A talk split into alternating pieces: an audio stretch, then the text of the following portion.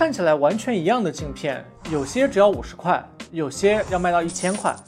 作为普通消费者，我们从来只听店员说这个更好，但它是不是真的更好，好在哪里，值不值得加钱，谁也说不清。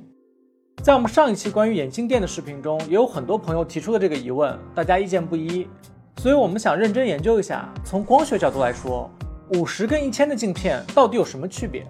国产镜片是不是真的比进口镜片差？我们买镜片的时候，到底怎么挑最合理？才知道，在知识的海洋里狗刨。眼镜片的价格跟它的一些基础参数有关，比如折射率、阿倍数，还有镀膜。我们可以一个一个来看看。首先，大家在选镜片的时候，应该都接触过一个基础参数——折射率。简单来说，折射率越高，镜片就可以做得越薄越轻，当然价格也更贵。对于眼镜度数比较低的朋友来说，选中低折射率的就够了，比如目前最常见的1.56的镜片。但对于度数高的朋友来说，为了保证轻薄舒适，可能就得加钱上折射率更高的镜片了。折射率大概是普通人唯一接触过的镜片参数，但其实还有另一个重要的基础参数——阿倍数。阿倍数代表的是镜片的色散程度，就像牛顿用三棱镜把阳光折射成七色光一样。你的眼镜也会有同样的效果，就类似于这样。如果你现在戴着眼镜，那可以把头往左转，是不是就变成正常的白字了？这就是你眼镜的色散抵消了我们做的色散效果。这是色散程度的计算公式，最后得到的这个值就是阿倍数。阿倍数越高，色散程度越小。从理论上来说，镜片的折射率跟阿倍数当然都是越高越好。但问题是，折射率和阿倍数不可兼得。往往是折射率越高，阿倍数越低，色散越严重。总之，在挑镜片的时候，不要一味的追求高折射率，折射率低一些的镜片，阿倍数可能更高。折射率和阿倍数都是会明确标注在镜片包装上的参数，你可以根据自己的需求挑。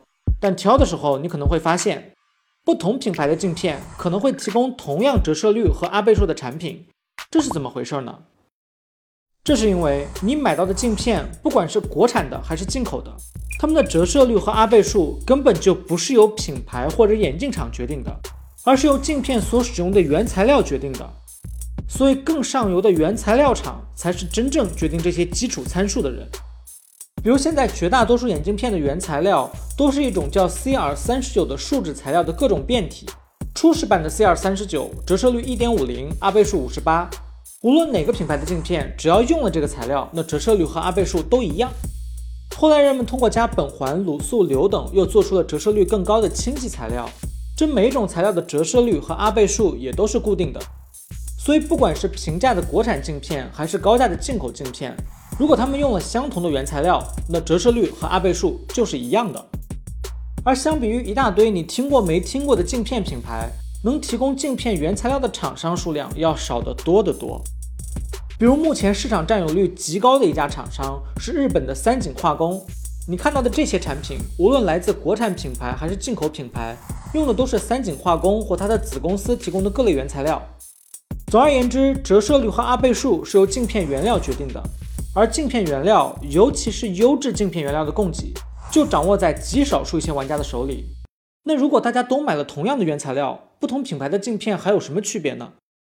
此时，我们终于要谈论到这个看不见摸不着，但却让不同镜片拉开了巨大价差的东西——镀膜。在拿到原材料，主要是各类树脂材料后，镜片厂要将它加工成各种不同的形状，其中绝大多数都是单光非球面镜片。如果你不知道它是什么意思，那就说明你只需要这种镜片。加工后还要再镀上膜，才能卖给用户。镀膜是为了弥补树脂材料一些固有的缺陷，哪怕是市面上最便宜的镜片，也有好几层基础膜，包括最底层的抗冲击膜、增加硬度的抗磨损膜，以及增加透光度的减反射膜。它们凑到一起就组成了最基础的滤膜，用于弥补树脂材质透光率一般、不太耐磨的短板。但镀膜的花样远不止这些。一块镜片的防紫外线、防蓝光、耐磨性、透光率、反射率、抗污性、防雾等一系列性能指标，全都跟镀膜有关。所以，不同的镀膜往往能拉开巨大的价差。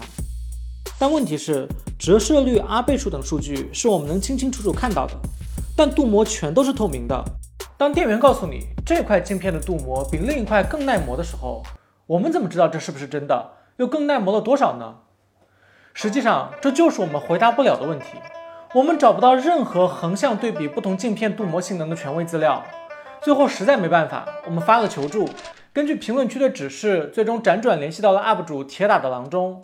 他是有十年临床经验的眼视光领域的专业人士，还是国家“十三五”教材眼镜学第三版的编委，对眼镜行业的了解相对深入。所以我们想问问他，我们到底能不能横向比较不同品牌镜片的镀膜性能？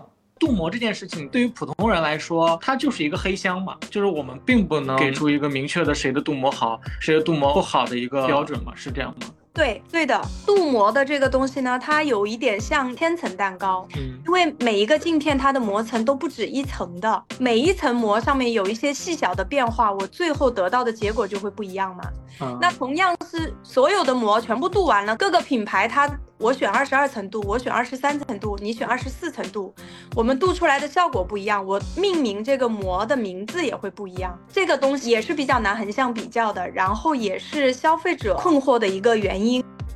郎中告诉我们，普通消费者能做的就是在同一个品牌的镜片体系内去做纵向比较，根据自己的需求确定自己需要哪款镜片。因为很多的镜片多一层膜，它可能单片的镜片价格就会贵一到两百块钱。比如说我耐油污，我要是多这么一层膜，我的这一副镜片可能要贵接近四百块钱。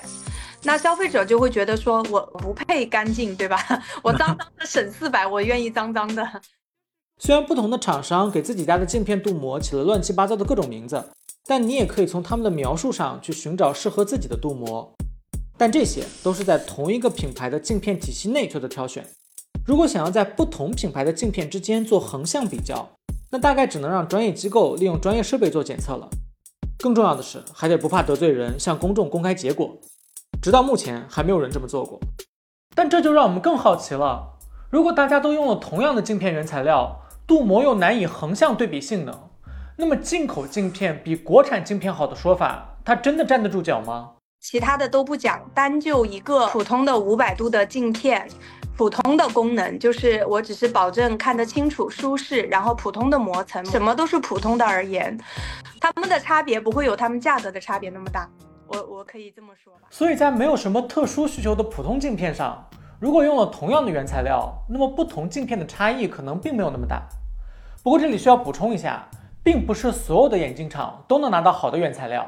在原材料这方面的话，感觉目前可能国外的优势还是大一些，是吧？对，因为有一些原材料的厂，它很厉害，就是国外的大厂，我可以跟你签独家呀。你比如说丹阳的一些小的眼镜厂，你没有办法跟他签得到。如果这个原材料的厂家能够跟你签得下来，那说明原材料的厂家对于你用这个原材料的加工工艺是认可的。其实它会有一个互相的考量在的。正因为如此，拿到好的原材料的厂商往往愿意主动宣传出来，表明自己用的是三井化工的原材料，或者是跟他们合作的原材料等等。而一些特别便宜的镜片，可能在原材料上就会弱一些。但反正普通消费者只会看折射率这一个参数，并不了解其他差异，只能听店员的推销了。总而言之，在普通镜片上，国产厂商如果用的是靠谱的原材料，再凭借强大的学习能力和制造能力，以及把价格给家人们打下来的市场策略，那已经能提供品质和价格都不错的产品了。但在高端镜片上，国外的厂商仍然保留着自己的优势。比如说一万以上的可能是中高端线的镜片，它有一些光学的设计呢，它是不会外流的，嗯所以它不会找代工厂，因为老外对于他自己的技术壁垒它是保护的，他还是有这个意识的。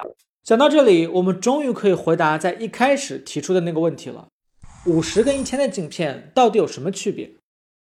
它们可能在折射率、阿倍数等基础数据上存在差别，这是因为它们用了不同的原材料。但如果它们用了相同的原材料，那就是没区别。它们也可能在镀膜功能上存在区别，但这一点我们很难做不同品牌间的横向比较，只能在同一品牌内做纵向对比。对于普通的镜片来说，它们的区别没有价格的区别那么大。至于你需要哪些镀膜，那需要你根据自己的需求理性选择。而在光学性能之外，还有很大的价差，其实来源于品牌本身的溢价和研发成本。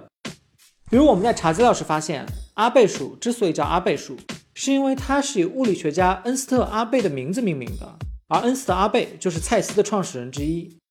这类故事本身就能为这些品牌提供溢价的空间，而且直到现在，他们也仍然要支出许多的成本来研发新镜片。至于你愿不愿意为品牌付费，那就是大家自己的选择了。我们问了郎中，反正他自己带的就是一副国产镜片。感谢郎中的帮助，给我们提供了关于眼镜片的行内信息。之后我们还想再做一期关于验配流程的内容。那如果这期视频对你有所帮助，那可以一键三连或者关注我们和郎中，他是一位非常可爱的 UP 主。下期见。因为你的这个镜框的参数，在我看来是，嗯，可以更优化一点。啊，是是怎么是怎么回事？是因为镜框太大了吗？呃，一个是镜框左右这里会有一点啊，另外一个是你戴的眼镜的位置是不太，就是下滑的比较厉害。你自己有发现吗？它的左右稍微有点点变形，还是能看得出来。别人肯定会看不出来，只是因为我每天看这个会有，就是会有职业病这样子，不好意思。你可以在微博、微信、喜马拉雅、B 站等平台找到我们。